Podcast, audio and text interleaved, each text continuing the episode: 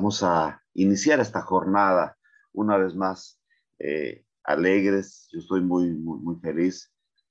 Vamos a, a, retomar la escuela de oración antes de que, de que, se nos pase más tiempo. Uno de los últimos versos que nos dejó el, el pastor Caito la semana pasada era el libro de Jeremías, capítulo 29, versos 11 al 13. Y esta es una palabra muy linda. Dice, porque yo sé los pensamientos que tengo acerca de vosotros, dice Jehová, pensamientos de paz y no de mal, para daros el fin que esperáis. Entonces me invocaréis y vendréis y oraréis a mí, y yo os oiré. Y me buscaréis y me hallaréis, porque me buscaréis de todo vuestro corazón. ¡Wow! Qué tremenda palabra la que nos, dice Jehová de los ejércitos acá. ¿Por qué? Porque dice, yo les escucharé porque ustedes me buscarán de todo su corazón. Hermano, yo, yo le pregunto, cuando usted busca a Dios, lo busca de todo su corazón, lo busca, eh, como dice la enseñanza de Jesús, cuando le preguntaron cuál era el, el mandamiento más importante, y él dice, amarás al Señor tu Dios de todo tu corazón, con toda tu alma, con toda tu mente y con todas tus fuerzas. Eh, usted busca a Dios así, usted busca a Jehová así, con todas sus fuerzas, con toda su alma, con toda su mente y con todo su corazón. Yo estoy creyendo que sí. Yo estoy creyendo que es así, ¿no es cierto? Pero hoy le voy a pedir, y voy a pedir a nuestro hermano José Parada, por favor, José, vamos a dar un paseo. ¿A cuánto les gusta volver al pasado? No, no a muchos, ¿no es cierto? Pero vamos a volver al Antiguo Testamento. Empezamos con Jeremías hoy y vamos a ir al libro de Daniel. Daniel capítulo 6. Hermano José, por favor, si puede leer los versos 4 y 5 de Daniel capítulo 6, versos 4 y 5. Y vamos a ver, vamos a analizar cuál debe ser nuestra postura eh, frente a las pruebas. El resto, por favor, tengan abierta su Biblia. Ahí en el capítulo 6 que vamos a dar un, un paseíto rapidito. Dale, mi hermano. Capítulos. José, Buen día. Capítulo 6 me dijo, versículo. Sí, versos 4 y 5, por favor. Ok. Amén. Dice, entonces los gobernadores y sátrapas buscaban ocasión para acusar a Daniel en lo relacionado al reino, mas no podían hallar ocasión alguna o falta, porque él era fiel y ningún vicio ni falta fue hallado en él. Entonces dijeron aquellos hombres, no hallaremos, no hallaremos contra este Daniel ocasión alguna para acusarle, si no la hallamos contra él en relación con la ley de su Dios. Wow, wow. No sé si usted conoce el contexto, ¿no es cierto? El rey Darío había, había levantado sátrapas y gobernadores, todo y Daniel era uno de los principales. Y ni mucha gente se quiere someter a la autoridad, peor sabiendo que Daniel era judío, ¿no es cierto? Entonces, buscan un complot, pero no hallan, dice el texto, que no hallaron nada en que Daniel hubiera fallado. Pero uno dice, no vamos a hallar nada contra este Daniel, sino en relación con la ley de su Dios. Su fe, vamos a atacar su fe, vamos a atacar su postura, vamos a atacar, vamos a hacer que esos, ¿cuántos somos ahorita? 500 y pico, ¿no es cierto? Eh, ¿Cuál es su debilidad? Su fe. Vamos a atacar ahí. ¿Cuántas veces usted ha sentido un ataque de Satanás en esa área? Y algunos temblamos, ¿no? ¿Por qué nos sacuden el piso? ¿Por qué? Porque aunque Dios, Jehová es nuestra fortaleza, nuestra humanidad, nuestra carnalidad a veces puede temblar cuando los ataques vienen en esa área, cuando nuestro pedido de oración no se cumple o la respuesta tarda, cuando pensamos que Jehová está descansando, ¿no es cierto? Y no nos atiende y nuestra fe se tambalea. El apóstol eh, contó que tras la muerte de su padre, una pastora se rebeló en contra de Jehová. Wow. Y uno dice, pero ¿cómo puede ser? Sí. porque no se hace nuestro capricho, no queremos que las cosas se hagan como, perdón, no se hacen las cosas como queremos y peleamos contra Dios. Yo tengo un amigo que no quiere llegar a la célula, pero un día lo encontré medio chupadito y él me confesó por qué no quiere llegar a la célula. Me dice, cuando mi mamá enfermó, le recé tanto a Dios, les dije católico, le recé tanto a Dios y él nunca me escuchó, por eso estoy enojado con él. Ah, claro, ¿no es cierto? Qué pena que él no quiera entender lo que vamos a entender hoy día. Eh, mi hermana Lupe, no le sé el apellido, pero la veo ahí en la, pantalla. Si puede seguir con la lectura eh, en Daniel, capítulo 6, pero los versos 10 y 11, por favor. La palabra dice así, entonces se juntaron aquellos hombres y hallaron a Daniel orando y rogando en presencia de su Dios. Amén. No, perdón, debí haber leído el verso 10 y el verso 11, pero ahí está bien. Amén. ¿Cuál es el, cuál es el contexto? Estos hombres, estos atrapas y gobernadores que estaban en contra de Daniel, se levantan y van, lo adulan al, al rey y le dicen, rey, no hay hombre más grande que tú. Entonces manda un edicto que por 30 días cualquiera que se postre delante de otro Dios, escuches, de otro Dios, ¿no? O de otra persona, sea echado a la fosa de los leones. Y el rey cae en, en, la, en la trampa porque lo adulan, que usted mi rey, mi bonito, mi príncipe, ¿no es cierto? Y el tipo emite un decreto y lo sella, y en ese tiempo en Media y Persia no se podían abrogar los decretos, no se podían anular, no se podían romper. Entonces, estos tipos sabían lo que estaban haciendo. Dice el verso 10, cuando Daniel supo que el edicto había sido firmado, entró en su casa y abierta las ventanas, escuchen, no se escondió, abierta las ventanas de su cámara que daban hacia Jerusalén, se arrodillaba tres veces al día y oraba y daba gracias delante de su Dios como solía hacer antes.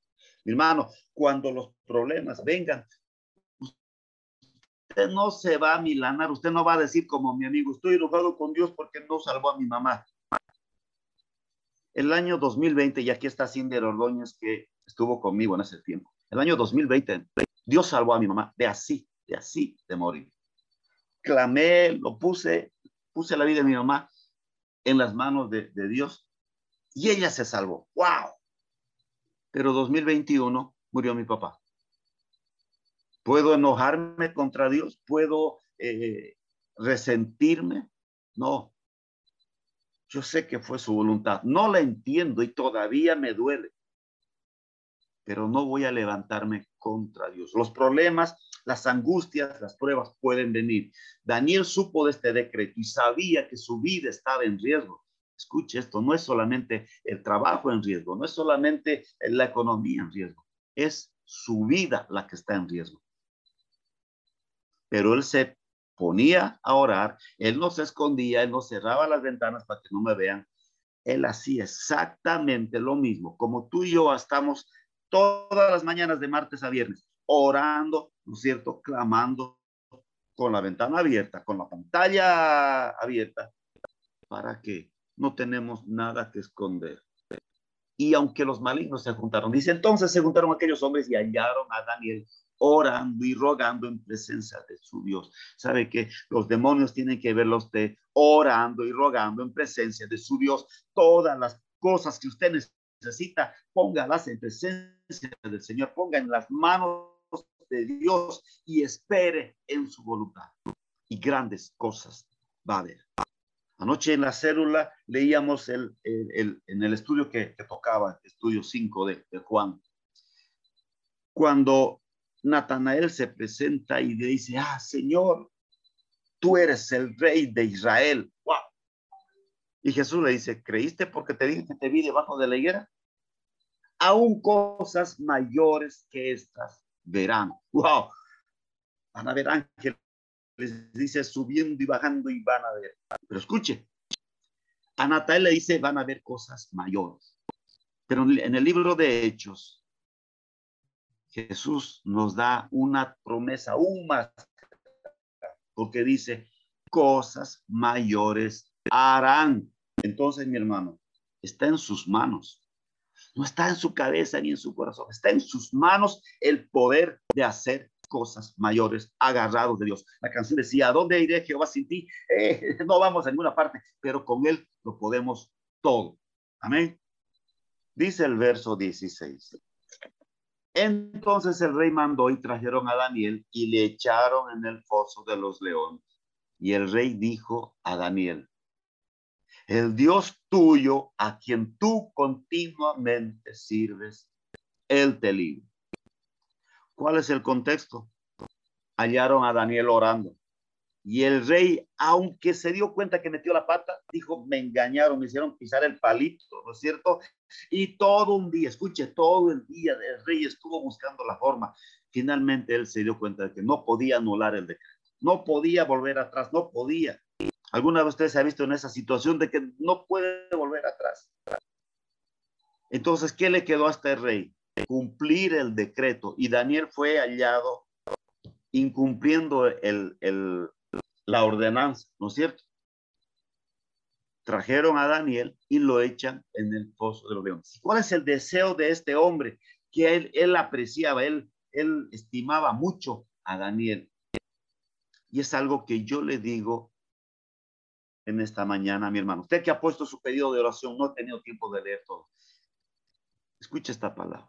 El Dios tuyo, a quien tú continuamente sirves, Él te libre. Wow. El Dios tuyo, a quien, continuamente sirves, Él te sane. Ese Dios a quien tú sirves, Él te restaure. Ese Dios a, quien tú sirves, Él levante tu causa. Él te libere, Él te, te, te sostenga.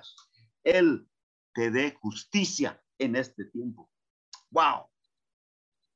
Fue el deseo del rey. Y conocemos la historia. Daniel fue echado al pozo y no le pasó nada. ¿No es cierto? Eh, mi hermano Carlos Andrés, por favor. Ah, no, es Carlos Escalante. No, voy a pedir a Marc Adrián Escalante. Marc Adrián Escalante, por favor, si estás ahí, Puedes leer el verso 20 del, de este capítulo que estamos leyendo. ¿En qué libro está, disculpe, pastor? Daniel, Daniel capítulo 6, verso 20. Ya, ahorita. Ahorita, pastor. Amén.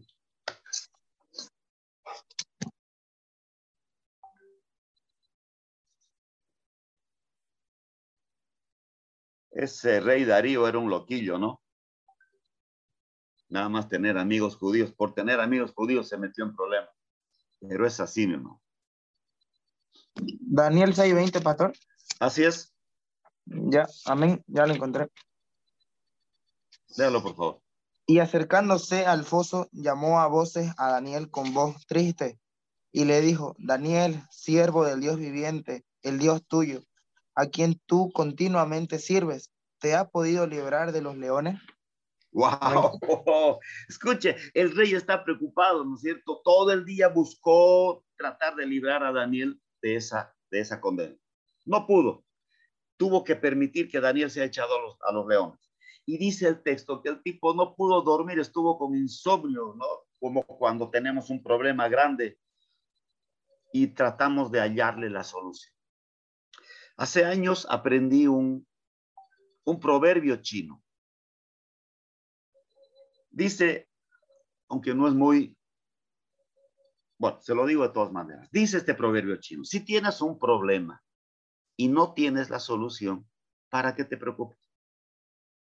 Pero nuestra humanidad, a veces tenemos un problema, ¿no, es cierto? Y buscamos la solución. Si la economía está tambaleando, decimos de quién me voy a prestar, no sé qué voy a hacer, voy a vender esto, voy a poner en venta mi riñón y buscamos un montón. Y pensamos, toda la noche estamos pensando, así estuvo este rey, no pudo dormir, de mañana se levanta tempranito, va a la fosa donde estuvo Daniel y le hace esta pregunta Daniel, siervo del Dios viviente. Escucha esa declaración. Darío no era cristiano, podríamos decir. no era creyente, pero él sabía, dice, siervo del Dios viviente. El Dios tuyo a quien tú continuamente sirves, ¿te ha podido librar de los leones? ¿Sabe qué, mi hermano? Mucha gente va a llegar a conocer al Dios poderoso a causa de tu testimonio, a causa de que te va a haber librado de las deudas, te va a haber librado de esa enfermedad, librado de la injusticia, librado de, de toda cadena que Satanás quiera poner. Y espere que lo mejor aún está por venir. Dice el verso 22. Mi Dios envió su ángel, el cual cerró la boca de los leones para que no me hiciesen daño porque ante él fui hallado inocente y aún delante de ti, oh rey, yo no he hecho nada malo. Escuche esa justificación. Delante de Dios he sido hallado inocente. Oh, no hay cosa más grande que ser hallado inocente delante de nuestro Dios. Y ante ti, rey, le dice, tú sabes que no hice nada malo. Ahora viene la gran respuesta de este rey y es en lo que tenemos todavía un, tiempito. Eh, le voy a pedir, por favor, a... ¿Dónde está? La hermana Vicky Montenegro. Si puede leer los versos 25 al 27. Amén. Entonces el rey Darío escribió a todos los pueblos, naciones y lenguas que habitaban en toda la tierra. Paz os sea multiplicada. De parte mía es puesta esta ordenanza, que en todo el dominio de mi reino todos teman y tiemblen ante la presencia del Dios de Daniel, porque Él es el Dios viviente y permanece por todos los siglos y su reino no será jamás destruido y su dominio perdurará hasta el fin. Amén. El, el 27, por favor. Él salva y libra y hace señales y maravillas en el cielo y en la tierra él ha librado a Daniel del poder de los leones. Wow, gloria a Dios. Escucha esta declaración. Un hombre que no era creyente, ¿no es cierto? Pero él reconoce, dice, todos teman y tiemblen ante la presencia del Dios de Daniel. Wow. La gente va a decir, yo quiero estar bajo cobertura del Dios de Sindes, del Dios de Bellaluz, del Dios de la señora Vicky Montenegro. Wow, yo quiero estar bajo esa cobertura, ¿no es cierto? Porque Él es el Dios viviente y permanece por los siglos y su reino no jamás será destruido y su dominio perdurará hasta el fin. Pero escuche el verso 27, agarra esta palabra. Él salva y libra y hace señales y maravillas en el cielo y en la tierra. Él ha librado a Daniel del poder de los leones. Él ha librado a Iván Vargas de la muerte. Él ha librado a, a fulano, a sutano, a mengano. Él ha librado de sus deudas, de su enfermedad, desde el diagnóstico contrario que había. Mi hermano, su testimonio puede ser la llave que Dios va a usar para que otras vidas que no conocen a Cristo la conozcan. El día domingo fui con Carlos Escalante. Nos habían invitado a un campeonato de, de fútbol, no a jugar. Fuimos a orar por un equipo. Cremoso se llama. Pero nos invitaron. Fuimos, oramos, perdieron. Pero agarra esto. El testimonio de Carlos, porque Carlos fue jugador de fútbol profesional. El testimonio de él provocó que ya anoche dos personas pregunten, ¿y cuándo es la célula? ¿Y dónde es la célula? ¿A qué hora? ¡Wow! Un testimonio puede arrancar del infierno las vidas, puede sacar las almas de allá, ¿no es cierto?, de las garras de, Satanás. ¿Por qué? Dice el verso 27. Él salva, Él libra y Él hace señales y maravillas en el cielo y en la tierra. Así que usted que está ahí con su pedido de oración, usted crea, Él salva, Él libra, Él hace maravillas. Para ir terminando, vamos con Mateo. Mateo capítulo 5, versos 43 al 48. Y le voy a pedir a mi hermano Santiago, que está acá, no le sé el apellido. Santiago, por favor. Si puede encender su micrófono. Mateo capítulo 5, versos 43 y 48. Mi hermana Lourdes Guzmán, usted que encendió el micrófono y creo que tiene la, la, la, Biblia abierta ahí en Mateo capítulo 5. Capítulo 5 del 43 al 48, por favor. Perfecto. Amén. Oíste que fue dicho, amarás a tu prójimo y aborrecerás a tu enemigo. Pero yo os digo, amad a vuestros enemigos, bendecí a los que os maldicen, haced bien a los que os aborrecen y orad por los que os ultrajan y os persiguen, para que seáis hijos de vuestro Padre que está en los cielos que hace salir su sol sobre malos y buenos y que hace llover sobre justos e injustos. Porque si amáis a los que os aman, ¿qué recompensa tendréis?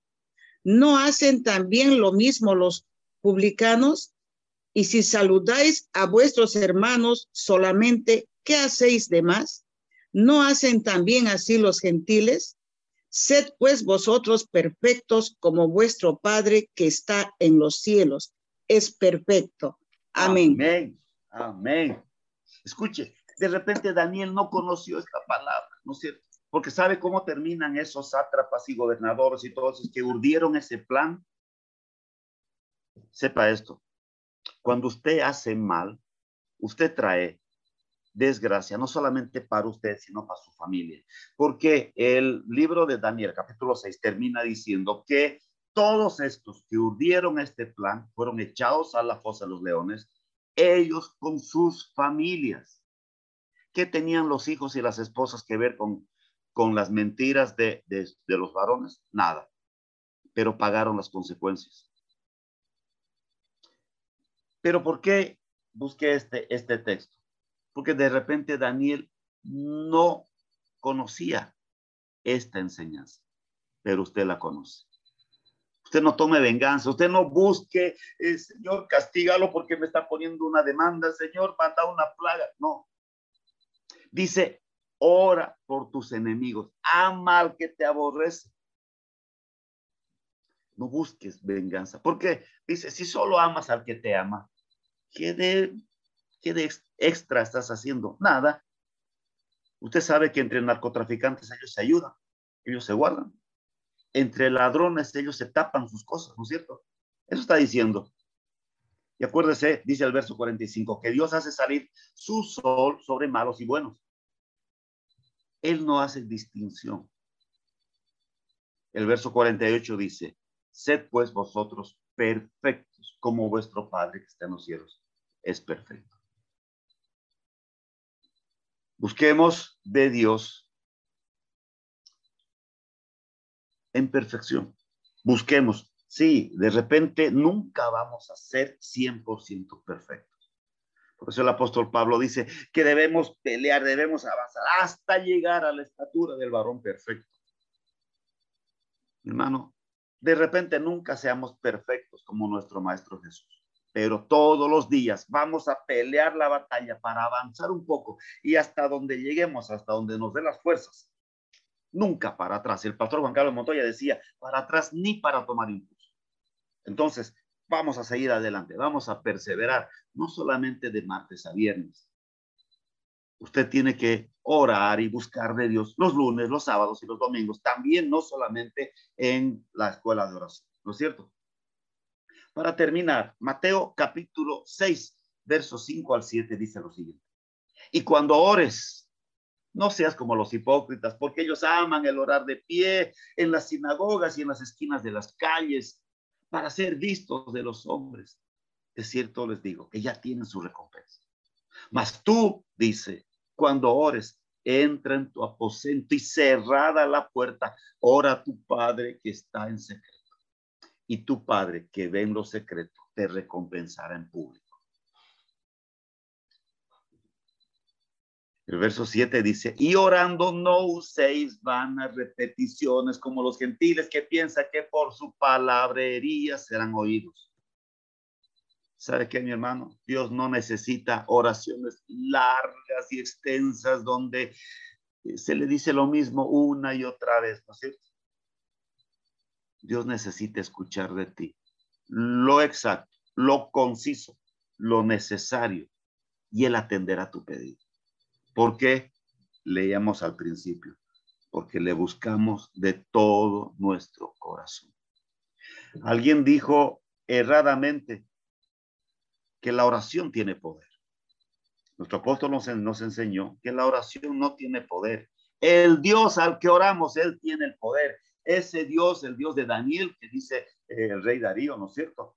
Ese Dios tiene el poder y Él responde, Él hace maravillas, Él hace milagros. Entonces, usted disponga su corazón para orar, usted disponga todo su ser. Cuando busque a Dios, búsquelo de todo su corazón. No use vana palabrería, no trate de convencer a Dios como un vendedor.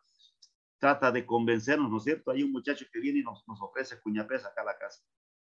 Y el tipo viene que son ricos, que son, y trata el tipo de convencer.